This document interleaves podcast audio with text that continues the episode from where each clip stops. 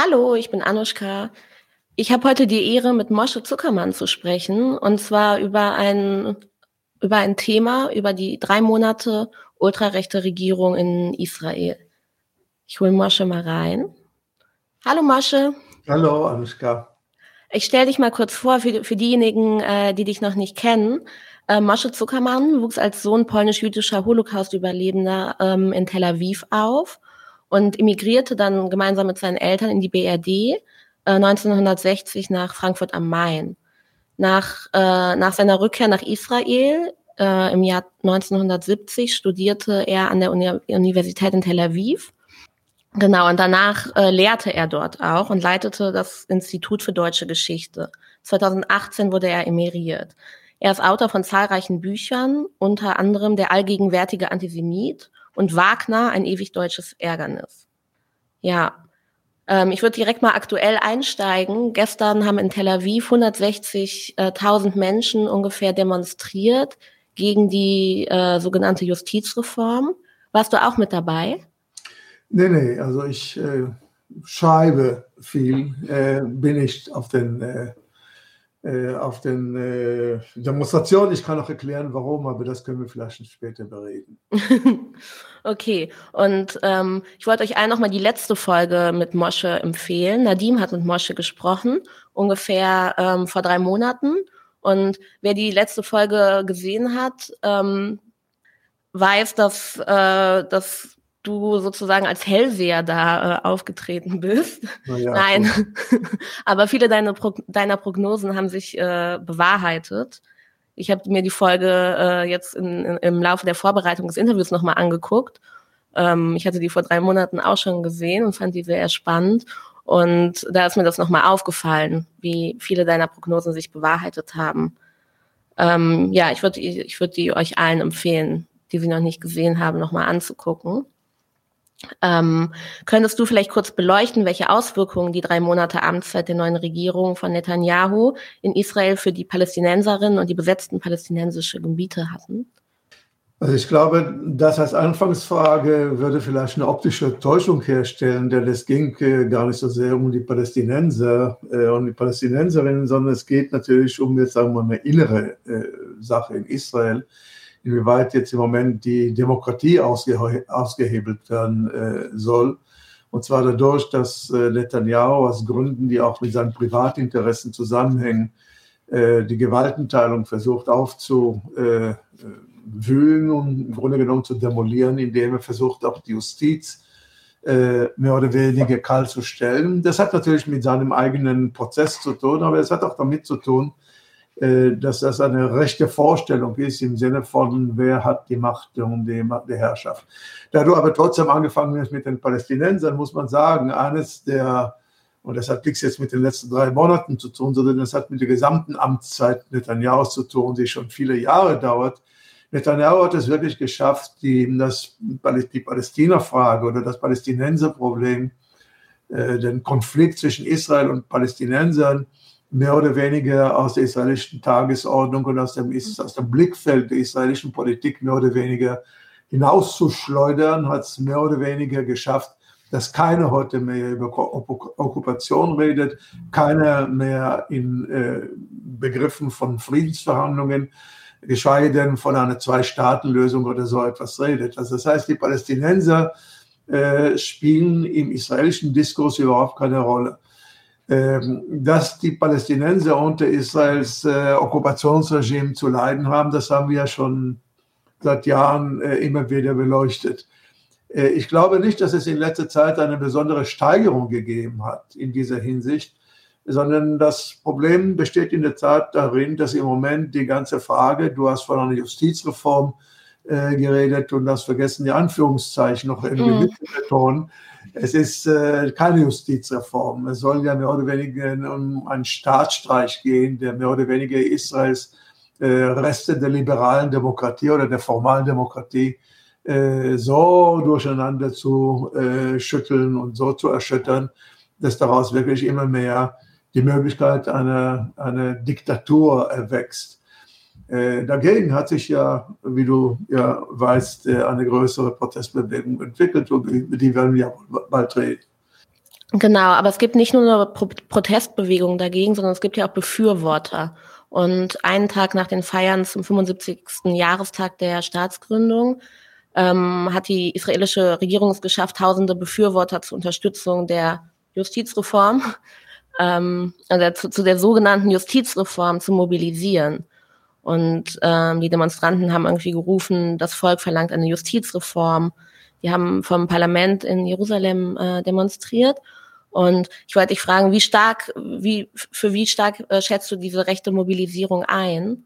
Auch das ist eine optische Täuschung mit dieser Ding. Das heißt, es wurde in der Tat, so wie du es richtig ausgedrückt hast, mobilisiert. Das heißt also, die äh, Proteste, der, die, die, die, Protestdemonstration, also die größere äh, Demonstration, die es einen Tag nach dem äh, sogenannten Unabhängigkeitstag hier gegeben hat, mhm. äh, war von der Regierung organisiert, beziehungsweise von, den, von der Regierungskoalition organisiert, wurde auch von ihr finanziert. Es wurden Autobusse zur Verfügung gestellt und es kam übrigens, wenn man sich genau anschaut, wer war da, waren es gar nicht so sehr die Unterstützer von Netanyahu, das heißt also diejenigen, die Likud-Leute, mhm. die alle allesamt recht sind, äh, aber die äh, gar nicht mit dabei waren. Die allermeisten von denen waren äh, nationalreligiöse Juden aus den besetzten Gebieten. Es waren noch einige äh, Leute aus dem orthodoxen Bereich, nicht sehr viele. Es war im Grunde genommen eine, äh, eine Protestbewegung, die zwar massenhaft war, es waren 200.000 Leute da, aber die wirklich nichts mit der spontanen, also so, ursprünglich spontan entstandenen Anti-Justizreform äh, äh, Demonstration, die entstanden war vor ungefähr drei Monaten, äh, hat, ist damit gar nicht vergleichbar. Das heißt also, was da im Grunde genommen gelaufen ist, war, nachdem sie drei Monate lang einstecken mussten, wie diese Protestler gegen, die, äh, gegen den Staatsstreich äh, immer mehr an Boden gewonnen haben, äh, dass da man versucht, da irgendwie jetzt was dagegen zu setzen. Es war bezeichnend, dass Netanyahu nicht unter den Rednern war. Wer mhm. geredet hat, wer geredet hat, äh, waren äh, vor allem äh, Leute, die ultrarechts diese Justizreform in der Tat durchbuchstabieren wollen. Allen voran der Justizminister, Yariv Levin, aber es kam dann auch sozusagen auch die ganzen Schreihälse noch hinzu, äh, die gar nicht so sehr irgendwie äh, repräsentativ sind für das, was noch unsere normale äh, rechten äh, Anteile der, der, der, Koalition ausmachen. Und äh, Netanyahu selber war nicht mit dabei. Es gibt heute eine These unter israelischen Publizisten, die sagt, Netanyahu würde heute schon zurückrudern. Also nicht ganz zurückrudern, aber weitgehend zurückrudern sieht sich allerdings jetzt äh, vor ein Dilemma gestellt. Wenn er zurückrudert, dann kann er sehr an Boden verlieren. Aber wenn er nicht zurückrudert, kann es sein, dass die Protestbewegung gegen ihn immer mehr an Boden gewinnt. Und vor allem sieht er sich jetzt in dem Dilemma, weil auch, wie gesagt, aus der eigenen Partei, wie gesagt, Yariv Levin, äh, nicht nur nicht äh, stillgehalten hat, sondern eine Brandrede gehalten hat, äh, die wir so schon lange nicht mehr gehört haben. Es waren also wirklich Ausfälligkeiten dort, ähm, die man so schon lange nicht mehr gehört hat. Und von daher meine ich, dass diese Protestbewegung im Grunde genommen gar nicht irgendwie etwas widerspiegelt, was Netanyahu selber und sein Umfeld will, sondern das, worin man sich hineinmanövriert hat. Und man kann wirklich zu diesem Zweck wirklich äh, Goethes Zauberlehrling äh, zitieren, die Geister, die er rief wird er nicht wieder los. Das heißt also, es sind inzwischen äh, eine Dynamik, es ist inzwischen eine Dynamik entstanden, äh, die für Netanyahu auch äh, irgendwie große Nachteile bringen könnte, wenn es so weitergeht. Also es war eine sehr große äh, Protestbewegung seitens der Rechten und der Ultrarechten, aber das war eine organisierte, orchestrierte und wirklich eine keine spontane. Und ich glaube auch nicht, dass sie länger anhalten wird. Ich glaube nicht, dass diese Masse an Leuten jetzt so wie die äh, Protestler in Tel Aviv und in Haifa äh, äh, sich jede Woche, jedes Wochenende versammeln, schon seit drei Monaten, wie gesagt. An jedem Wochenende sind sie dabei, manchmal sogar zweimal in der Woche. Das bringen die jetzt nicht zustande im Moment. Also diese, diese äh, sogenannten Netanyahu oder Koalitionsanhänger. Ja, da kommen mir direkt zwei Fragen. Ähm, könntest du äh, Beispiele für oder Auszüge aus dieser Brandrede äh, nennen? Ja, also ich meine, erstmal war das gelogen, nach Strich und Faden gelogen. Also der Mann sagte allen Ernstes, dass der, das oberste Gerichtshof, um die geht es ja. Der oberste Gerichtshof ist ja so, ist ja sozusagen äh, die Instanz, die Justiz, die juristische oder die Justizinstanz, die sozusagen ausgehebelt worden sollen. Und damit die also angeschwärzt wird, sagt er, redet er davon, dass die äh, Vergewaltiger in Israel versuchen würden, freizusprechen. Äh, solche mhm. Sachen wie, äh, äh, dass es eine Justiz, eine, eine, an das oberste Gerichtshof, eine Justizinstanz, die pro-terroristisch ist und die im Grunde genommen die Terroristen eher äh, freilässt äh, und so weiter und so fort. Was natürlich also totale Unsinn und totale Mist ist, aber das ist ja genau das, was diese Leute, die äh, in der Demonstration gewesen sind, hören wollen. Das heißt, sie wollen sozusagen angestachelt werden um die ganzen Lügen, die unter anderem auch Netanyahu schon seit Jahren verbreitet hat, äh, damit sie sozusagen dann äh, immer mehr eingefräst sind.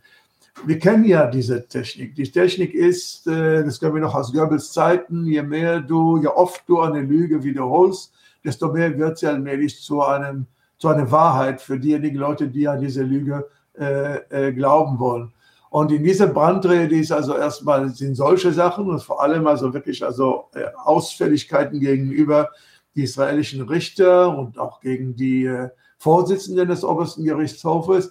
Es gab dort auch ein Plakat übrigens mit, äh, mit den Konterfeis der, des, der Leuten aus dem obersten Gerichtshof. Das ist zertreten worden. Also es sind wirklich Sachen, wie man sie kennt normalerweise von irgendwelchen Verbrennungen, von irgendwelchen Fahnen in Iran oder so etwas. Also das war mehr oder weniger äh, das Niveau. In Israel ist man sehr empfindlich für solche Sachen, weil die Hetze in Israel schon mal zu einem politischen Mord geführt hat. Wir wissen alle, 1995 im November ist Rabin ermordet worden und er ist ermordet worden, nachdem gehetzt worden ist und der Haupthetzer damals war Netanyahu. Deshalb ist man sehr, sehr empfindlich mit solchen Sachen wie das oberste Gerichtshof ist äh, bevölkert mit Richtern, die, die äh, was ich was, äh, Ver Vergewaltiger äh, verteidigen oder Terroristen verteidigen und so weiter und so fort. Also das sind die, das ist das Niveau des Reden. Im Übrigen haben die auch gesagt, man redet im Moment jetzt irgendwie, dass es so eine Einigung geben soll zwischen der Koalition und der Opposition in der Frage, was an Justizreform äh, stattfinden soll. Äh, und die sagen, die, äh, die Oppositionäre, die äh, bei diesen Verhandlungen, die stattfinden, übrigens beim israelischen Staatspräsidenten, äh, dass diese Leute äh, im Grunde genommen gar nicht gewillt sind. Das heißt also, sie, die Koalition, würden dauernd Kompromissvorschläge machen und die Opposition äh, würde dauernd irgendwie diese Vorschläge abschlagen. Das ist einfach gelogen. Das heißt also, diese Lüge ist mittlerweile, mittlerweile wirklich zu einem Erbteil der israelischen politischen Kultur geworden. Man kann heute einfach ganz offensichtlich lügen, ohne dass in irgendeiner Weise jemand dafür gerügt wird, irgendjemand auch irgendwie zur Rede gestellt wird. Äh, die Lüge steht dann in der Luft. Und ähm, ich verstehe einfach nicht so richtig, was die, dieser Staatsstreich, wie du ihn gerade nanntest, äh, alias Justizreform, was, äh, was das den ultrarechten Kräften bringen würde. Ja, ja, das ist ziemlich klar was. Also es, es, es setzt sich zusammen aus dreierlei Interessen.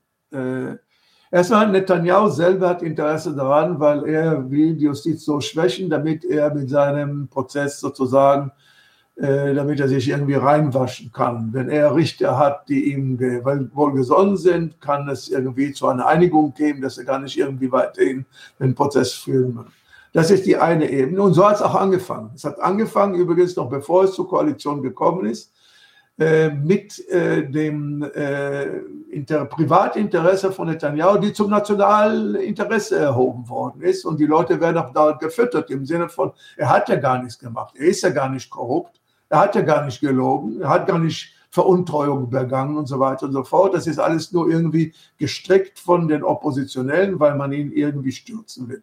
Also die eine Ebene war die Ebene, das Interesse von Netanyahu, der möchte äh, dass äh, der Prozess äh, annulliert wird. Die zweite Ebene war die Ebene von Smotrich und äh, Ben-Gvir, das sind die Nationalreligiösen.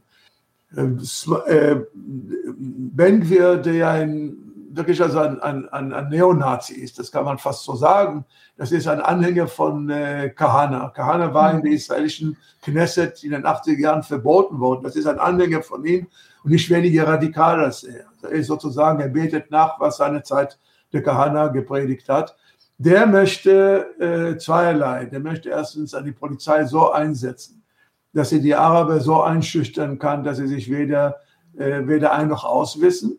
Er möchte auch eine Nationalgarde noch irgendwie gespendet bekommen, damit er sich auch in den besetzten Gebieten betätigen kann. Und das ist auch das Interesse von Smotrich, der im Grunde genommen in erster Linie äh, Gelder haben will, damit er immer mehr Siedlungen bauen kann in äh, Westjordanland. Die beiden zusammen, Ben-Gvir und Smotrich, sind die rechtsradikalen Kräfte dieser Koalition, die im Grunde genommen die äh, Besatzung sozusagen jetzt nicht nur aufpäppeln wollen, sondern so ausweiten wollen, äh, dass, sie, äh, dass sie dann wirklich letztendlich äh, letztendlich wirklich also wirklich zum, zum, zum Nemesis von Israel werden wird. Äh, wenn die so weitermachen, kann man wirklich die, eine, eine, eine politische Lösung für die Besatzung vergessen. Bei Smotrich kommt noch hinzu übrigens, dass er, abgesehen davon, dass er Rassist ist, dass er auch äh, in Richtung Theokratie gerne äh, treiben würde. Das heißt, er würde gerne, dass Israel zu einem religiösen Staat wird. Darin hat er die Unterstützung übrigens von den äh, orthodoxen Parteien, die vor allem aber äh, diese Regierung haben wollten, weil sie die Gelder haben wollen für ihre autonome Erziehungssystem und dafür und durchsetzen wollen auch, dass alle ihre äh, orthodoxen Jugendlichen vom Militärdienst befreit werden. Und das haben sie heute weit mehr in der Hand, als sie das früher gehabt haben, weil Netanyahu von jedem seiner Koalitionspartner total abhängig ist.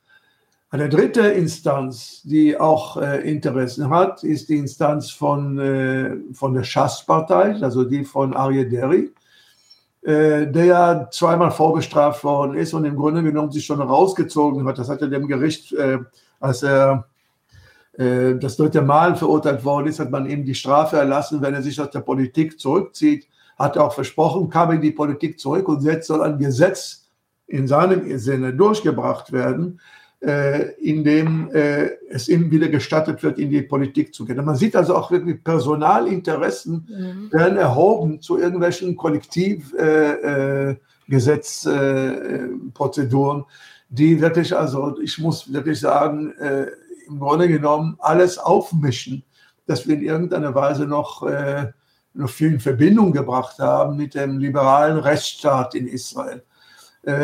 dass also diese, diese Verquickung von äh, Personalinteressen bei Netanyahu und Derry, die Interessen, was das Westjordanland anbelegt und, und, die Förderung der Okkupation und die äh, separaten Interessen der Orthodoxen, das ist mehr oder weniger, was die wollen. Und damit sie das alles durchbringen können, müssen sie eben das oberste Gerichtshof, wir haben ja keine Verfassung in Israel, deshalb sind wir sehr äh, auf, das, äh, auf den obersten Gerichtshof äh, angewiesen, damit die, wenn die irgendwelche Gesetze durchbringen wollen, die wirklich also nichts mehr gehen, also gar nichts mehr zu tun haben mit dem Rechtsstaat, damit sie dann sozusagen ein Veto einlegen können. Und das versuchen sie sozusagen zu unterminieren. Und ähm, diese Nationalgarde nach Ben Wirs wünschen, wie würde die aussehen? Keiner weiß das. Also ich meine, man weiß nur, dass Ben wir, wenn es nach ihm ginge, würde er Verlangen aufbauen, auch übrigens im Inneren Israels mit der Polizei und wirklich also auch die Linke zu vermöbeln und Araber zu vermöbeln und wenn es äh, nach ihm ginge, auch eine Nationalgarde, die dann sozusagen dann irgendwie so eine extra Verlange dann im Westjordanland äh, eingesetzt wird, damit sie sozusagen die, die, die, die, die Palästinenser noch mehr terrorisieren können, was es ohnehin schon unter der israelischen Okkupation stattfindet. Aber das sieht im Moment nicht danach aus, dass das äh, dazu kommen wird. Ähm, weil das auch mit größeren finanziellen Schwierigkeiten, also es, es müsste ein Riesenbudget dafür aufgebracht werden. Das Militär ist übrigens dagegen, dass so eine Nationalgarde aufgebaut wird. Äh, die Polizei selber ist nicht glücklich darüber, dass noch eine extra Nationalgarde aufgebaut werden soll. Also ich wage es sehr zu bezweifeln, dass es zu der kommen wird. Aber dann ist die Frage, ob wenn wir dann nicht so droht, dass er sich beispielsweise von der Regierungskoalition zurückzieht, in dem Fall würde Netanyahu keine Regierung mehr haben. äh, dass es dann äh, irgendwie, muss man sehen, wie das dann irgendwie in irgendeiner Weise zu einem Kompromiss kommt. Also es gibt eine ganze Menge Instanzen in Israel, die diese Nationalgarde nicht haben wollen. Äh, aber wenn wir hat eine Trumpfkarte in der Hand, dass wenn er nicht das kriegt, was er haben will, dass er sich sozusagen noch irgendwie zurückziehen kann aus der Regierung, das würde natürlich für Netanyahu ein großes politisches Problem erbringen. Ich sehe hier gerade ist eine Frage ähm, von den Zuschauern gekommen und da wollte ich auch noch mal alle Zuschauer, alle Zuschauenden äh, motivieren, Fragen zu stellen. Äh, wenn das reinpasst, dann ähm, stelle ich, gebe ich die gerne weiter an Mosche. Ähm, genau, es wird gefragt, wie ist denn der oberste Gerichtshof zusammengesetzt? Er ist zusammengesetzt aus äh, neun Richtern und einer Vorsitzenden. Gewählt wird äh, teilweise von äh, Richtern, teilweise von äh, Politikern und teilweise von äh, zivilen Vertretern. Und die werden alle so und so viele Jahre äh, gewählt. Zusammengesetzt sind sie aus äh, äh, Richtern, die eine lange Erfahrung haben und die sich auch profiliert haben. Äh, und die, die Vorwürfe, die sie gemacht bekommen, dass sie zu links seien, das ist natürlich ein totaler Unsinn. Man kann von den, vom obersten Gerichtshof alle, alle halt sagen, aber dass es links ist, kann man nicht sagen. Man muss allerdings ja sagen, dass es an kritischen Momenten Einhalt geboten hat, wenn beispielsweise äh, ungesetzmäßige äh, Siedlungen beispielsweise zugestanden wurden von der Politik, dass sie da Einhalt geboten haben, oder wenn beispielsweise Häuser äh, gesprengt worden sollen von äh, Terroristen, dass sie dann Einhalt geboten haben. Auf der anderen Seite ist es auch so, dass gerade der oberste Gerichtshof, und das ist die Lüge eben, diese, diese Leute, die, die, die im Moment versuchen, diesen Staatsstreich zu machen, äh, dieser oberste Gerichtshof hat dann eine ganze Menge Sachen abgesegnet. Also die gesamte Okkupation ist mit abgesegnet vom obersten Gerichtshof und von daher kann man also von allem reden, aber eine linke Institution ist das nicht, der oberste Gerichtshof. Ähm, inwiefern bestimmt denn jetzt die Debatte über die äh, sogenannte Justizreform den linken oder linksliberalen Diskurs und macht das etwas mit der Diskussion über die Besatzung äh, des palästinensischen Landes? Naja, ich meine, das habe ich ja versucht gerade darzustellen. Die, die Links- oder die linke oder linksliberale Diskussion will eben nicht, dass es die, zu dieser Justizreform kommen würde, weil es mehr oder weniger bedeuten würde, wenn wir jetzt politologisch reden, dass die Gewaltenteilung in Israel aufgehoben würde.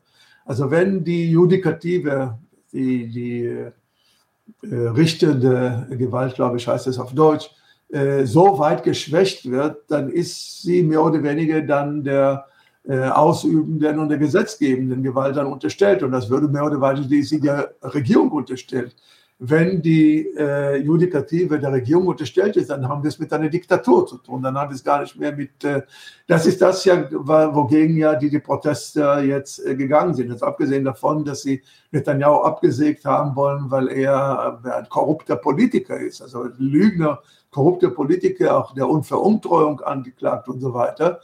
Äh, haben die auch wirklich Angst, dass sozusagen Israel dann aufhört, das bisschen, das Demokratie, das es in Israel gegeben hat, also formale Demokratie, dass das dann mehr oder weniger nicht mehr der Fall ist. Wenn eine äh, wenn die Justiz nicht mehr fungiert, sondern nur noch im Sinne der, der Regierung oder beziehungsweise der ausübenden Gewalt äh, äh, äh fungiert, dann hast du es mit einer Diktatur zu tun. Und das ist ja genau das, was die Linke, linke und Linksliberale äh, Diskursformation in Israel äh, monieren. Das Problem besteht aber darüber hinaus, dass, was du gerade auch über die Palästinenser gefragt hast, ich habe ja versucht eingangs zu erklären, die Palästinenser sind überhaupt kein Thema. Das heißt also auch die israelischen Palästinenser, die versucht haben, sich äh, zu profilieren innerhalb ein bisschen, es gab nicht sehr viele, die meisten Araber in Israel wollen gar nicht mit der Demonstration zu tun haben, die sagen, das ist überhaupt nicht unsere, unsere Sache. Äh, wir sind ja sowieso immer hier benachteiligt und immer diskriminiert und unterprivilegiert und jetzt wollt ihr mit einmal, dass wir groß en masse auftreten. Also viele von denen sind auch verzweifelt. Aber die wenigen, die gekommen sind, gekommen sind um über die, auf die Besatzung hinzuweisen und eine, eine Palästina-Flagge äh, mal kurz äh, äh, geschwenkt haben, sind sofort äh, suspendiert worden. Das heißt, es gibt eine kleine Minorität, eine verschwindende Minorität in Tel Aviv, die sich an einer bestimmten Ecke dieser Demonstrationszüge äh, trifft. Aber das Thema Palästina bzw. Palästinenser bzw. Okkupation ist äh, bei dieser ganzen Demonstration äh, nicht dabei. Und das äh, erklärt ja auch, warum ich an diesen Demonstrationen nicht teilnehme. Das heißt, ich unterstütze sie. Ich freue mich, dass eine größere, äh, eine größere oppositionelle Kraft aus dem Volk raus, das heißt von unten, von der Basis her entstanden ist. Und wenn die eines Tages auch diese Energien, die sie gegen die Justizreform jetzt äh, anbringen, auch in Richtung Provokation und, und Friedensfrage und so weiter kanalisieren würden, dann hätten wir was dabei gewonnen. Aber solange das nicht die Frage ist, dann bleibt der Elefant im Wagen, im Wagen nicht, also der Elefant im Zimmer weiterhin äh, stehen und, und keiner kümmert sich darum. Denn das zentrale Problem für meine Begriffe in Israel, und damit hängt auch übrigens auch die Tatsache, dass diese Justizreform überhaupt, äh, diese sogenannte, in die Welt gekommen ist, ist natürlich die Okkupation. Das ist das Zentralproblem von, von Israel auch im Innern und natürlich also außenpolitisch auch äh, mit der Okkupation gegenüber den Palästinensern. Und hältst du das äh, für möglich, dass äh, die Basis, von der du gerade gesprochen hast, äh, das Thema Okkupation irgendwann. Ähm es, gibt, es gibt einige Ta Anteile, die das heute gerne machen würden, aber die sind verschwindend, das ist eine verschwindende Minorität. Der Konsens in Israel ist mehr oder weniger, dass, die, dass der Ostkonflikt unlösbar ist und dass man ihn wie Netanyahu das über Jahre gepredigt hat, äh, nur verwalten muss, also nicht aufheben muss. Und jetzt, wo diese äh, rechtsradikale, faschistische Momente mit in die Regierung reingekommen sind, mit Smotrich und mit Benvir, äh, dann ist sowieso nicht mehr die Rede von, von irgendwie in irgendeiner Weise das Problem angehen zu wollen. Ich sehe das auch nicht, dass von der Basis im Moment so eine Masse entsteht, die die Regierung so in, in, in Druck setzen kann, dass die Regierung oder die israelischen Politik überhaupt anfängt, darüber nachzudenken, dass es Zeit wird, äh, historisch Zeit wird, äh, die Okkupation irgendwie aufzuheben, beziehungsweise die, zu einer Einigung mit den Palästinensern zu kommen. Von daher meine ich auch, dass diese, diese Protestbewegung im Moment äh, nicht mein Ding ist. Also das ist äh, sie ist wichtig, es ist wichtig objektiv, dass so eine Opposition entstanden ist, aber ich sehe nicht, dass diese Kräfte sich im Moment dorthin kanalisieren, wo sie für meine Begriffe zunächst und vor allem kanalisiert werden müssten, nämlich in Richtung äh, Lösung des, äh, der, der, des Konflikts mit den Palästinensern. Äh, die linksliberale Zeitung Haaretz sprach äh, kürzlich von der Rückeroberung der israelischen Flagge durch die Demonstrierenden und äh, die unzählige Menschen, die gegen den Staatsstreich demonstrierten, dass sie die endlich wieder mit Stolz schwingen könnten. Was soll das? Ja, das frage ich mich auch, was es soll. Es soll, ist, ist mir aber auch klar, was es soll. Das heißt, äh, weil äh, über Jahrzehnte die sogenannte, das sogenannte nationale Lager sich immer mit der Israel-Fahne schmückte, war es für Linke und Linksliberale sogar und sowieso für Radikallinke kein Ding. Also Fahne ist, ist, ist, ist, mhm. ist nationalistisch und was haben wir denn damit äh, zu schaffen? Und was die Aretz jetzt meinte, dass durch, durch diese Opposition gegenüber der sogenannten Justizreform, die entstanden ist, dass die auch mit den Fahnen äh, geschwenkt äh, angekommen sind.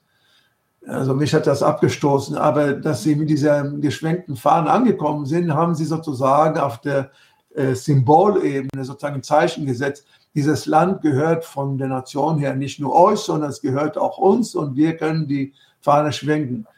Und was du dann sehen konntest bei der Demonstration der Rechten und der Ultrarechten jetzt vor zwei, drei Tagen, wie die mit noch mehr Fahnen angekommen sind. Mhm. Jetzt schwenken in Israel alle die Fahnen. Äh, aber das ist natürlich ein Diskurs, den man in Deutschland so nicht begreifen kann, obwohl ich sagen muss, ich kann mich erinnern, ich weiß schon nicht mehr, wann die war. Ich glaube, 2006 gab es in Deutschland eine Fußballweltmeisterschaft wo damals, also du, du bist noch zu jung, um das zu erinnern, aber damals gab es wirklich also eine Fahnenschwenkerei von, den, äh, von der deutschen Flagge. Da habe ich mir auch gesagt, huch, das war doch in meiner Generation, hat man doch keine, auch in Deutschland, keine Fahnen äh, äh, rumgeflattern lassen.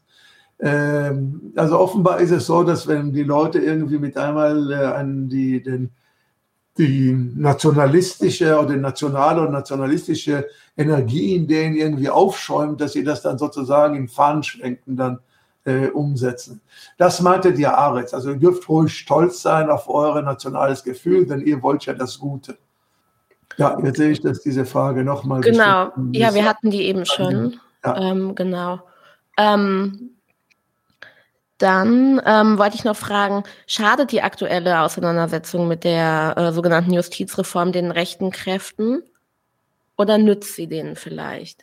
Naja, die, also du, du meinst jetzt, ob die Protest gegen die Justizreform oder meinst du die Justizreform selbst, ob sie den rechten Kräften schadet oder nützt? Nee, die Auseinandersetzung damit, also die, ähm, die Demonstrationen dagegen. Dagegen. Ja. Äh, ich glaube, dass diejenigen, die sich versammelt haben hinter Netanyahu, äh, die werden ihm auch treu. Da gibt es eine Nibelungentreue. Die Leute sind ihm treu und ich habe schon wirklich also manchmal Sprüche gehört im Sinne von, uns geht so schlecht und wir haben kein Einkommen mehr und unsere Kinder verlassen unser kleines Städtchen und so weiter. Und wen willst du dann wählen? Ja, ich wähle weiterhin Netanyahu. Das heißt also, die Leute äh, versuchen da nicht irgendwie das zu politisieren, dass es ihnen äh, beispielsweise in der Peripherie schlecht geht. Was ich aber vorhin gesagt habe, ist, dass mittlerweile Netanyahu selber nicht mehr ganz sicher ist, dass das, was er angezettelt hatte mit dieser Justizreform, äh, dass das ihm nicht irgendwie das Genick brechen könnte. Denn er hat nicht damit gerechnet, dass so eine Opposition entsteht. Also das, was das, und das muss man wirklich also herausarbeiten. Ich habe gerade gesagt, das sind keine Demonstration, die ich als meine sehe.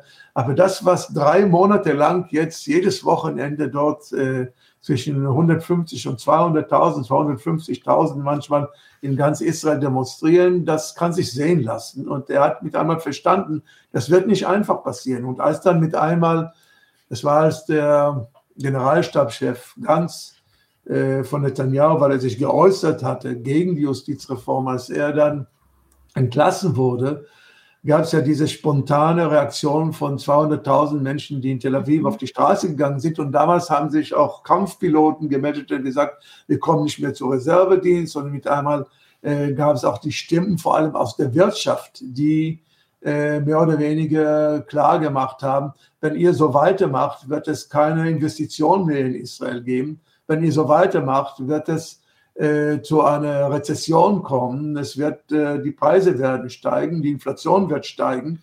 Der Hightech gibt es heute schon eine ganze Menge Leute. Hightech ist also eines der Hauptindustriebranchen äh, der israelischen äh, Wirtschaft.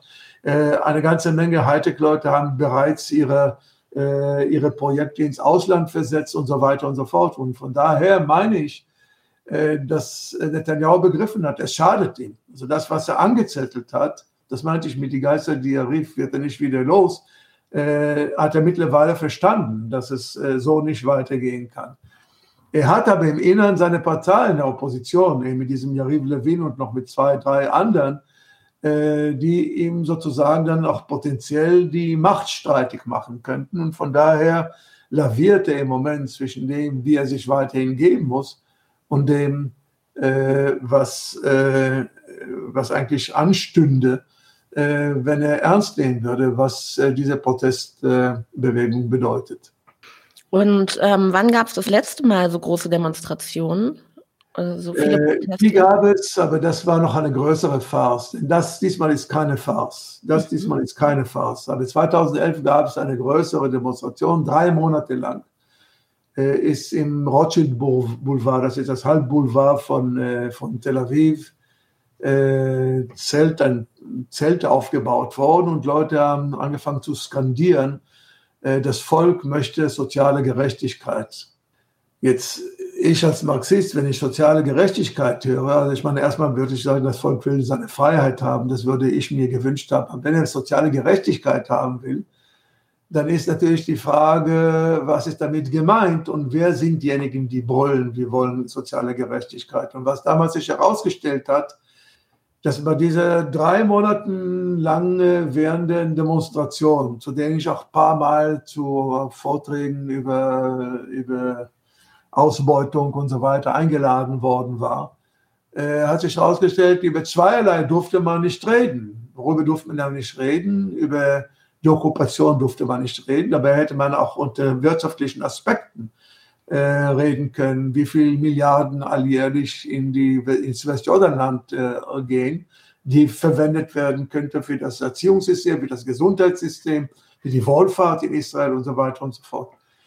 Äh, und das zweite Thema, das äh, auf keinen Fall angeschnitten werden musste, war Kapitalismus. Das heißt, über Kapitalismus äh, durfte man nicht reden. Jetzt fragte man, drei Monate lang wollt ihr demonstrieren und wollt also soziale Gerechtigkeit und ihr wollt nicht über Okkupation reden. Naja gut, wir wollen nicht politisch werden, das sagten sie. Und Kapitalismus, ja, und Kapitalismus sowieso nicht. Denn dann war vollkommen klar, wessen Demonstration das war. Und der Mittelstand hat äh, demonstriert, weil es ihm nicht so gut geht, weil er, obwohl er irrsinnig gut verdient, äh, eben den Luxus sich nicht mehr leisten kann. Und dann war mit einmal die Frage, wie viel kostet irgendwie eine, eine Schachtel Cottage in, in Berlin und wie viel kostet sie in, in Tel Aviv und dann der Vergleich. Und darum ging es dann irgendwie um solche, um derlei Sachen. Das heißt also, was im Grunde noch passiert war, dass die herrschende Klasse, also der Mittelstand, das Bürgertum, äh, sich eine Protestbewegung zurechtgebaut äh, hatte. Nicht reden, auf der Rednertribüne konntest du niemand aus der Peripherie, die wirklich nur die, die Ärmsten äh, in der israelischen Gesellschaft sind, die wurden natürlich nicht eingeladen, die Araber sowieso nicht. Äh, aber es, man durfte auch, wie gesagt, auch Leute, die eingeladen wurden zu reden, so wie ich beispielsweise, äh, durften weder über die Okkupation noch über den Kapitalismus reden. Also ich habe trotzdem geredet, aber das war vollkommen klar, dass ich da eher eine verschwindende Minderheit bin in dieser. Aber das war auch eine größere Demonstrationswelle im Jahre 2011. Das war die größte. Naja, und dann war es im Jahre 2021, das Jahr lang, wo man vor Netanyahus äh, Residenz in Jerusalem sich versammelt hat äh, und sagte, du musst abtreten, du bist äh, des Betrugs, der Veruntreuung der Korruption angeklagt, du kannst nicht äh, du kannst nicht Premierminister sein. Und die wollten ihn also absäbeln. Ähm, das war also ein Jahr lang auch, wo gegen ihn persönlich protestiert wurde. Das waren die letzten größeren Sachen in Israel. Und ähm, wie, wie schätzt du die momentane Stimmung unter den Soldaten ein? Weil es gab ja auch öffentlich inszenierte Austritte. Äh, ja, es gab keine Austritte, das stimmt nee. nicht. Unter den äh, Dienst, Soldaten, die regulär dienen, gab es absolut gar nichts und die wären auch sofort zum Schweigen gebracht worden. Es hat übrigens ein Offizier an dieser äh, Pro-Justizreform äh, äh, Demonstration jetzt vor zwei Tagen mit in Uniform teilgenommen und ist sofort vom Militär zurückgepfiffen worden, ist seines Amtes entlassen worden und ist degradiert worden und so weiter. Das heißt also, die äh, die dienenden Soldaten haben sich überhaupt nicht zu Wort gemeldet. Wer sich zu Wort gemeldet hatte, waren die äh, Reserveleute, die gesagt haben, wenn ihr eine Diktatur hier macht, dann wollen wir nicht mehr zum Reservedienst ziehen. Denn Reservedienst ist ja immerhin also eine freiwillige Angelegenheit. Also die meisten Israelis gehen zum Reservedienst, aber diejenigen, die gehen, gehen auf freiwillige Basis. Also nicht irgendwie äh, dass sie nicht irgendwie als Notstand irgendwie äh, jedes Jahr für 30 Tage oder was ich wie viel gerufen werden. Die Stimmung im Militär habe ich, ich habe keine, absolut keine Ahnung. Ich, äh, dann müsste man irgendwie wirklich die Sachen mal untersuchen, aber ich glaube nicht, dass man das auch veröffentlichen würde. Das ist eine Sache, die dann sofort der Zensur äh, läuft. Aber das muss unterschieden werden. Diejenigen, die irgendwie protestiert haben, als mit einmal die große Emphase kam, die besagte, äh, so geht das nicht, was ihr jetzt machen wollt, so geht das nicht. Äh, das waren nicht die regulären Soldaten, also nicht diejenigen, die ihren regulären Wehrdienst machen, sondern äh, nur die, nur die Reserve. Und ich meine, besonders herausragend war dabei natürlich die Tatsache, dass da Kampfpiloten mit, also dass dieses Kampfpiloten sind in Israel ein Heiligtum, sozusagen irgendwie die Creme de la Creme des Militärs. Und wenn die mit einmal, also einige von denen, die sich zu Wort gemeldet haben, äh, war das in der Tat äh, bemerkenswert. Aber es war nicht so, dass, äh, dass es Austritte gegeben hat aus dem Militär. Soldaten, die aus dem Militär austreten wollen, wenn sie ihren regulären Wehrdienst machen, kommen sie in Gefängnis. Also das gibt es nicht. Und ähm, du denkst nicht, dass es da, dass selbst wenn es innerhalb des Militärs irgendwie eine Stimmung gegen die äh, sogenannte Reform geben würde, dass das überhaupt nach außen getragen werden könnte? Ich glaube nicht, dass es nach außen getragen werden kann, denn wie gesagt, Soldaten haben sich nicht politisch zu betätigen. Ich habe gerade das Beispiel von dem Offizier gegeben, der für die Pro-Justizreform mitdemonstriert hat, und zwar in Uniform und so weiter. Der mhm. Mann ist degradiert worden, der Mann ist äh, hat sogar so 48 Tage auf Bewährung äh, geknallt bekommen und so weiter. Nein, nein, äh, Militär ist Militär. Ich meine, wenn Militär sich politisiert, dann kann er einen Coup d'etat machen. Also ich meine, aber ich meine, Coup d'etat jetzt nicht, wie wir es im Moment haben, so, so eins, wie, wie man das äh, von den Junta-Staatsstreichen äh, in Südamerika kennt. Nein, nein, Militär hat sich sozusagen aus der Politik rauszuhalten. Ähm, gibt es für die israelische Linke etwas zu gewinnen aus den großen Protestbewegungen gegen die Reform? Naja, du müsstest mir sagen, wen du meinst mit israelischer Linke. Also ich weiß nicht, wer damit gemeint sein soll. Es gibt diejenigen, die nicht die Ultrarechten oder Rechten sind, die in der Opposition sind. Aber in der Opposition ist der Viktor Liebermann, den halte ich nicht für einen Linken. Mhm. Das äh, Benny Gantz, das ist kein Linker. Auch der, derjenige, der gehalten wird für einen Linken, äh, Lapid, ja, Lapid ist kein Linker. Äh, die Linke, die es mal, die zionistische Linke, die es mal gegeben hat, Meretz, die ist ja diesmal gar nicht, hat es gar nicht geschafft in die Knesset rein. Und die Arbeitspartei, das ist ja wirklich nur ein Schatten ihrer selbst. Äh, das war ja mal die zionistische Linke par excellence, aber die ist schon längst nicht mehr. Da ist die auch vollkommen geschrumpft. Also wer ist da die Linke? Die Linke gibt es höchstens in der außerparlamentarischen Opposition. Und auch da ist sie also verschwindend klein. Also wenn wir von nicht-zionistischen Linken, dann brauchen wir überhaupt gar nicht zu reden. Es sind nicht so viele. Aber von zionistischen Linken sind es äh, Leute, die heute Lapid wählen oder so etwas. Das ist keine Linke. Ob die was zu gewinnen haben? Ja, die haben schon gewonnen. Bei den äh, Erhebungen, die man gemacht hat. Und wie gesagt, ich rede von nicht, nicht als Linken, sondern von denjenigen, die die Opposition zur gegenwärtigen Koalition bilden von denen kann man sagen, äh, dass nach den Erhebungen, die gemacht worden sind, das sind noch keine Erhebungen, die relevant sind, weil nicht nächste Woche gewählt wird, aber würde heute gewählt werden, würde Netanyahu nicht mehr siegen, würde heute mhm. Benny Gantz siegen. Der Likud würde nicht mehr siegen, sondern die Gantz-Partei würde siegen zusammen mit anderen Koalierenden, die heute in der Regierungsopposition sind, würde heute, wenn heute gewählt würde, das ist noch lange nicht der Fall, aber wenn heute gewählt würde, äh, würde Netanyahu verlieren. Also von daher kann man sagen, dass nicht die Linke, aber diejenigen, die äh, die Opposition sind zur gegenwärtigen Koalition, dass die in der Tat ähm, einen Zugewinn haben. Nicht nur sehr, weil sie so gut sind, sondern weil eben das, was äh, die Regierungskoalition gebaut hat, eben für eine ganze Menge Leute nicht geht. Also das, das ist wirklich, das geht ja auch nicht. Ich meine, was da passiert, wir erkennen das, also selbst ich, der Israel-kritisch bin schon seit Jahrzehnten, erkenne das äh, nicht mehr, das, was da, was sich da im Moment abspielt. Bei allem dem, dass ich Prognosen gemacht habe und so weiter, was in den letzten drei Monaten passiert und mit der Geschwindigkeit, wie es passiert mhm. ist, äh, das konnte keiner von uns ahnen. Es kommt noch eine Frage ähm, von den Zuschauern. Ja. Ähm, Spielen israelische Araber bei den aktuellen Protesten überhaupt eine Rolle? Äh, Nochmal die Frage, ob die Araber in Israel eine, eine, bei den Protesten eine Rolle spielen? Genau, israelische Araber, ob die. Das ähm, genau. Das habe ich, ja vorhin gesagt. Also, äh, nein, die spielen keine Rolle. Teilweise, weil man sie gar nicht haben will, weil sie dann sozusagen auch sozusagen irgendwie die Rechte der Araber beziehungsweise die Rechte der Palästinenser, also auch ihre Brüder im in den besetzten Gebieten mit thematisieren würden.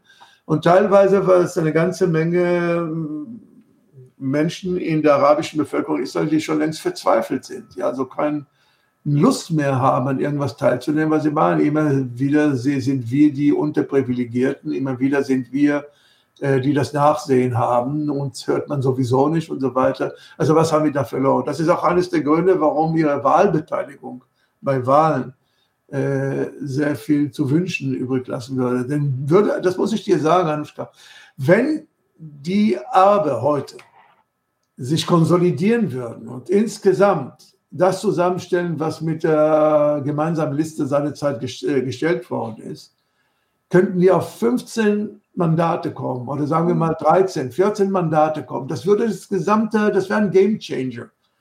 Das würde sofort das, die gesamten äh, Kartenverteilung des Spiels sofort verändern. Aber weil sie ja immer wieder enttäuscht worden sind und weil sie auch als Anathema gelten, es ist ein Tabu. Du koalierst nicht mit arabischen Parteien, weil sie nicht zionistisch sind. Das heißt, mit den nicht-zionistisch-orthodoxen Parteien, den jüdischen Parteien, mit denen darf man koalieren. Aber mit den nicht-zionistischen Arabern darf man nicht koalieren. Und das gilt schon seit Jahrzehnten. Ich äh, weise immer wieder darauf hin, dass selbst in dem Jahrzehnt, von dem ich meine, dass da noch die Möglichkeit des eines Durchbruchs äh, der in der Friedensfrage hätte erreicht werden können mit Rabin in den 90er Jahren.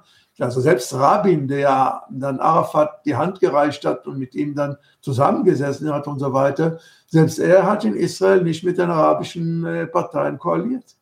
Das ist ein Tabu. Mit den Arabern koalierst du nicht in Israel. Warum sollen sie sich dann involvieren? Die sagen ja auch, es, ist, äh, es gab da eine Reportage in Haaretz äh, vor mhm. zwei Wochen, die, äh, äh, die, sind, die haben sich dann geäußert und gesagt, das ist nicht unser Ding, das ist euer Ding. Ihr teilt es auf in rechts und in links und so weiter und ihr nennt das rechts und links, das ist nicht unser Ding, das ist, äh, das ist euer Ding. Wir, für, uns, für uns seid ihr alle zionistische äh, Israelis und von daher ist das natürlich also eine Sache, die nur uns zum Nachteil gereicht. Ne? Die Araber spielen bei den gegenwärtigen Protestbewegungen überhaupt keine Rolle. Ähm, eben hast du ähm, kurz den Kahanismus erwähnt und wie der jetzt auch in die, äh, in die momentane Regierung äh, reinspielt oder Teil dessen ist. Könntest du das noch für die, die das nicht wissen, was das ist, kurz ähm, erklären? Ja, also Kahana, Meir Kahana war wirklich also ein, ein, jüdischer Faschist, der aus Amerika hier eingewandert war und der anfing Politik zu machen, bis er äh, Mitte der 80er Jahre in die Knesset, äh, es in die Knesset geschafft hat. Und nach einem Jahr äh, und na, beim nächsten Mal, also beim nächsten äh, Wahlen, durfte er nicht mehr äh, antreten zu den Wahlen weil der vom obersten Gerichtshof sozusagen ausgegrenzt wurde und sagen, das ist ein Rassist, das ist ein Faschist, das wollen wir in unserer Politik äh, nicht haben. Und dieser Mann war wirklich ein Aussätziger, der ist dann ermordet worden. In den äh, 90er Jahren, glaube ich, war das, ist er in, äh, in New York dann erschossen worden von einem Palästinenser. Äh, und dieser Mann war einfach Anathema, war ein Tabu. In Israel durfte man nicht reden. Er hatte aber Anhänger. Der eine war Baruch Goldstein, der das Massaker gegen die Palästinenser äh, im Westjordanland äh, gemacht hatte. Vor 15 Jahren, glaube ich, war das. Äh, und einer seiner größten Anhänger ist eben äh, diese Ben-Gvir. Ja, dieser Itamar Ben-Gvir, der heute eine Partei anführt und der heute auch Polizeiminister geworden ist und der die Nationalgarde haben will und so weiter. Meir Kahane hat seine Zeit äh, nicht nur gefordert, dass die Araber unterdrückt werden, sondern dass sie verscheucht werden aus Israel. Man nannte das Transfer, also Bevölkerungstransfer. Äh, und er war dafür, dass sie mit Gewalt zu Transfer gezwungen werden. Andere Politiker, die auch den Transfer befürwortet haben, wie zum Beispiel der Viktor Lebermann hat gesagt, auf freiwillige Basis. Wir bezahlen die Araber, wenn sie bereit sind, hier auszuwandern. Merkel hat gesagt, wir müssen gar nichts bezahlen, wir müssen das gar nicht irgendwie auf freiwillige Ebene stellen, sondern wir treiben sie einfach, äh, vertreiben sie einfach aus dem Land. Das war ja unter anderem eines der Gründe, warum man gesagt hat, dieser Mann kann, äh, kann nicht Teil der israelischen Politik äh, sein. Und von daher kann man sagen, dass wir es mit einem israelischen Faschisten äh, zu tun haben. Es gab einen Begriff, den äh, in den 90er Jahren, na, schon ein, eigentlich in den 80er Jahren bei der ersten Intifada, äh, der ehemalige, äh, der, der Yeshayahu Leibowitsch, also einer der herausragenden äh, äh, Philosophen und, und Politiker der israelischen Regierung, der wirklich also ein orthodoxer Jude war, aber mit äh, sieben Doktortiteln auch in Physik, Biochemie und Philosophie, allgemeine Philosophie, jüdische Philosophie und so weiter. Und der auch, obwohl er ein gläubiger Jude war, äh, sich gleich nach 1967 gegen die Besatzung gestellt hat. Und er gesagt hatte, diese Besatzung kann nur dazu führen, dass es eines Tages wirklich zu einem, äh, zu einem Weltkrieg kommt, Weltkrieg in Anführungszeichen. Und dieser Mann hat, äh, als es dann wirklich zu Terroranschlägen seitens der Juden auf die Palästinenser gekommen ist, also auch, auch Goldstein und so weiter, der hat dann den Begriff Judonazis, äh, äh, Judonazis geprägt, also äh, Juden, die, die, die, die, sich so gebärden wie Nazis. Äh, und ich glaube, sehr im Sinn oder vor, vor Augen hatte damals den Amerikaner gehabt. Und ich glaube, das würde auch heute ganz ohne Zweifel auch von äh, Ben-Gvir äh, äh, gemeint haben. Aber er lebt ja schon seit 20 äh, Jahren nicht mehr. Und äh, Ben Gvir ist aber äh, offener Anhänger. Offener Anhänger von, von, von Kahane? Ja. Ja, also er streitet das ab. Er hat natürlich das Bild von äh, Bauch Goldstein jahrelang in seinem Zimmer gehabt und so weiter. Er streitet das ab und sagt, ja, das war mein Rabbiner, das war der Mann, den ich bewundert habe und so weiter. Äh, aber ich bin inzwischen moderat geworden. Also wenn das moderat ist, was der im Moment betreibt, äh, dann weiß ich nicht mehr, was moderat ist. Also der Mann ist auch ein gewiefter Demagoge äh, vor allem. Aber es ist ganz ohne Zweifel, es ist Kahane-Anhänger. Wenn es nach ihm ginge, würde es keine Araber im Heiligen Land, äh, ich mache das so, ja, im Heiligen Land äh, geben. Wenn es nach ihm ginge, äh, würden die Palästinenser alle irgendwie äh, äh, ihre Häuser verloren haben und so weiter. Also der, der Mann ist ein Faschist, also ganz eindeutig so, nicht, nicht viel besser als sein äh, sein ehemaliger Rabbiner und äh, der von ihm bewunderte Kahane. Ähm, du hast eben gesprochen von der zionistischen äh, äh, Linken, die niemals, also Linken in Anführungsstrichen, die äh, niemals mit arabischen Parteien koalieren würde. Ähm, gibt es in der Basis eine antizionistische Linke, die irgendwann mal eine Partei gründen könnte, die vielleicht auch mit arabischen Parteien koalieren würde? Die einzige Möglichkeit wäre, wenn, äh, eine, wenn die Araber mit den Juden koalieren würden. Das hat man ja versucht. Also ich bin ja schon seit äh, 40 Jahren Wähler der, der, der, kommunistischen Partei in Israel.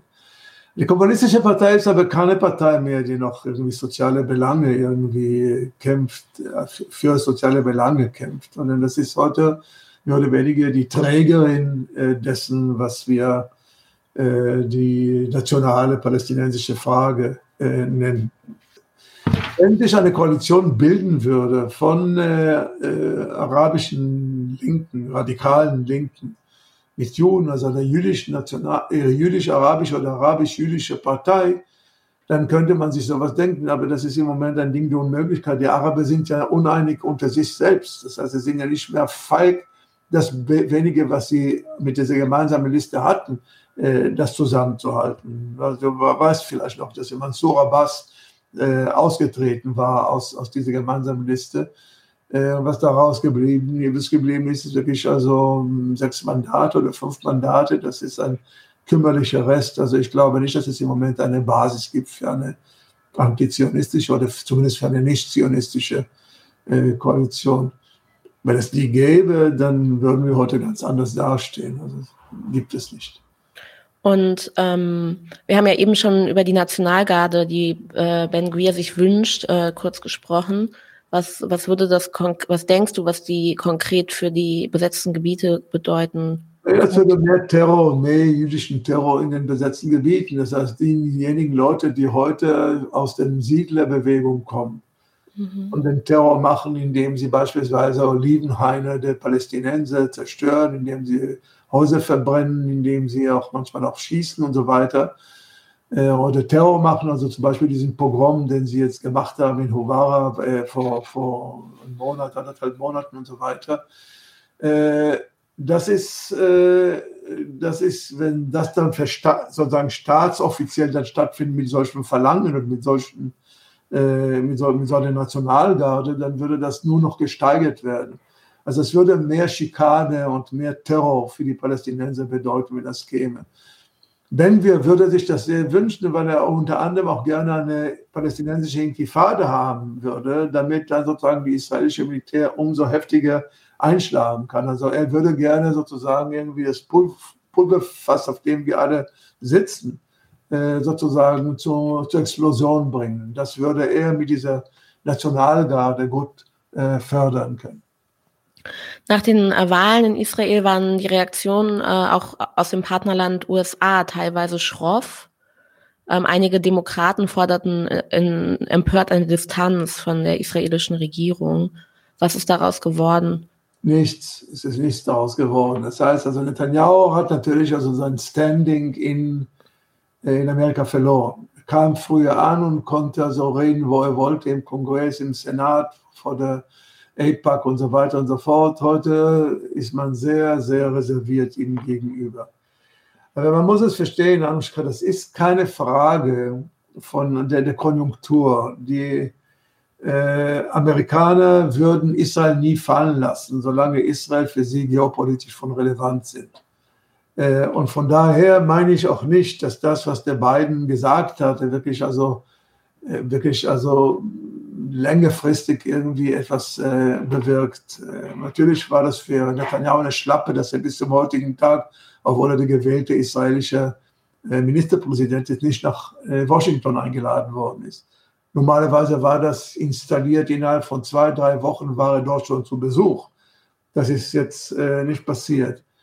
Aber die Amerikaner werden trotzdem die drei Milliarden nächstes Jahr wieder geben. Das heißt, erst wenn die Amerikaner fähig wären, zu sagen, ihr kriegt keine Unterstützung von uns, die drei Milliarden fürs Militär kriegt ihr nicht mehr, wie schon seit äh, Jahrzehnten.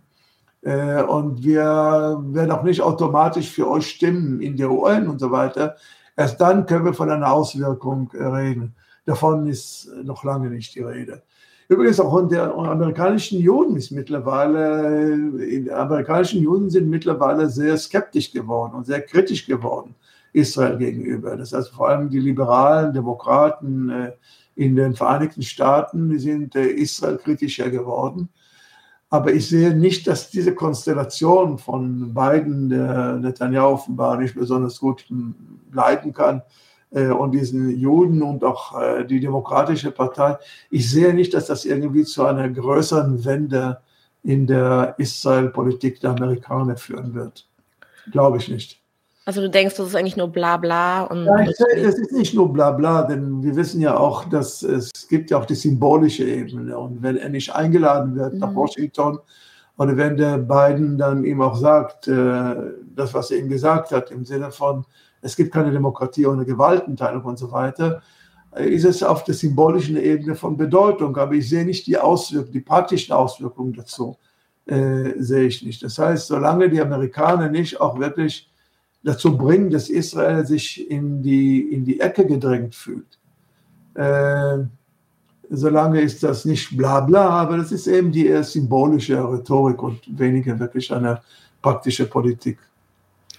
Ähm, jetzt am Tag der sogenannten Unabhängigkeit ähm, wurde hier. Das ist nicht der Tag. Für die Israelis ist das der Unabhängigkeitstag. Ja, also so ja. wird das genannt. Nur weil es auch äh, arabische Bürger im Land äh, gibt für die ist es nicht die Unabhängigkeit des Landes, das ist die Unabhängigkeit der Juden.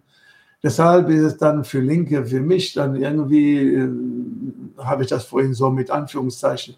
Für die Israelis ist es nicht äh, so genannt. Das ist, für die Israelis ist das der Unabhängigkeitstag. Genau, also äh, beim Nationalfeiertag ähm, wurden hier in der Tagesschau ähm, abends um 20.15 Uhr, nee, um 20 Uhr Siedler aus dem Westjordanland äh, im, interviewt als einzige Person, ähm, während gleichzeitig äh, hier in Berlin Demonstrationen von Palästinensern verboten werden, also pro-palästinensische oder Palästina-solidarische äh, Demonstrationen werden anscheinend äh, jetzt komplett verboten hier in Berlin. Äh, es gab jetzt mehrere Verbote. Ähm, wie, wie nimmst du das wahr?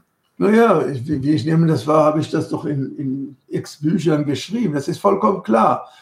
Israel wird nie kritisiert in den deutschen Medien, jedenfalls nicht so, wie es eigentlich gehören würde, wenn es beispielsweise um solche Erscheinungen wie die Entdemokratisierung des Landes geht. Also das müsste gerade den Deutschen am, am, am Herzen liegen und so weiter. Da hörst du nichts. Ich meine, Netanyahu war bei, bei Scholz und du hast ja gehört, was dabei rausgekommen ist.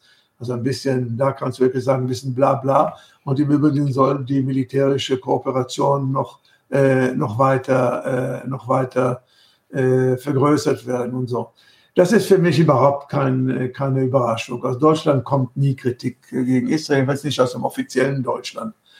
Und für das zum offiziellen Deutschland gehören für mich auch die öffentlichen Rechtlichen. Also das ist ja vollkommen klar, dass die nie sich anmaßen würden, irgendwie eine ernstzunehmende Israel-Kritik äh, zu, wie es, sich eigentlich, wie es eigentlich gehören würde, ähm, äh, zu, zu, zu produzieren. Was die Verbote gegen die Palästinenser, das äh, merke ich ja auch als äh, israelischer Linke, der auch ähm, in den letzten Jahren immer mehr Raumverbote gekriegt hat. Also ich konnte nicht auftreten. Also wenn ich schon nicht auftreten kann, was sollen dann die Palästinenser? Die Palästinenser gelten dann als die, als die Super, als die, als die Super-Antisemiten. Wenn ich schon als Antisemit in Deutschland äh, äh, angesehen werde, dann ist das doch die Palästinenser die Super. Das ist der sogenannte, auch, ist auch äh, per Gesetz ja in Deutschland durchgesetzt worden. Es gibt ja den Begriff des Israel-bezogenen Antisemitismus. Mhm. Wenn du Israel kritisierst, hast du einen Israel-bezogenen Antisemitismus begangen. Und wenn die Palästinenser sagen, dass Israel ein Apartheidstaat ist, was es ist, Israel ist ein Apartheidstaat, dann ist, gilt das mehr oder weniger als eine Aussage, die, äh, die ja nichts anderes ist als äh, äh, für diejenigen Leute, die das dann irgendwie auch in, in, in Diskurs umsetzen als Antisemitismus. Und von daher ist vollkommen klar, dass die palästinensischen Demonstrationen, aber die waren nie besonders populär in Deutschland, weil Deutschland immer sich mit den Juden äh, sprich Zionismus, sprich Israel, solidarisiert hat. Deutschland hat sich nie mit Palästina solidarisiert. Redet immer so nebulös von der Zwei-Staaten-Lösung, an der man weiterhin festhält, aber Israel, dass diese Staat, Zwei-Staaten-Lösung dort untergräbt, wird von deutschen Instanzen ja nicht kritisiert. Also von daher meine ich, dass das wirklich eher eine äh, ideologische Rhetorik ist und hat nichts irgendwie mit mit Kritik, also mit, mit, mit ernstzunehmender Kritik zu tun. Es kommt noch eine Frage von ähm, im Chat äh, von den Zuschauern. Ähm, wie werden die Annäherungen zwischen Iran und Saudi-Arabien im Land aufgenommen und hilft, könnte das sogar der rechten Regierung hil helfen oder hilft es sogar der rechten Regierung? Äh, also im Land kann man nicht sagen. Die meisten Leute lesen das in der Zeitung und wissen nicht, was ich darunter vorzustellen habe. Und es ist jedenfalls kein Thema im politischen Diskurs. Hm in der Einschätzung, was das für die Regierung, was Netanyahu, Netanyahu hat ja versucht, sich äh, als Saudi-Arabien zu äh, anzunähern und jetzt, wo diese Achse äh, Iran, Saudi-Arabien entstanden ist, steht er außen vor. Das also für ihn ist es schlecht. Also für diese, für, für das, was er angepeilt hatte, nicht nur die, äh, die Emiraten und so weiter irgendwie einzubinden in den äh, in die diplomatischen Beziehungen mit Israel, sondern auch, wie gesagt, vor allem, das wollte er, hat er noch nicht hingekriegt. Mit Saudi-Arabien, das ist jetzt mehr oder weniger unterwandert worden von dieser neuen Achse. Also das äh, für die rechte Politik, die entstanden ist, äh, ist, das, äh, ist das schlecht, also dass diese Achse entstanden äh, ist. Aber auch für die Oppositionäre, Oppositionspolitik äh, ist das nicht besonders irgendwie äh, nicht besonders populär, diese Achse, weil Iran von allen hier als irgendwie als der Teufel, als der Satan angesehen wird. Und von daher ist jeder, der sich mit Iran verbindet, irgendwie äh, ein äh, weiterer Faktor sozusagen in der Unterminierung der israelischen Interessen.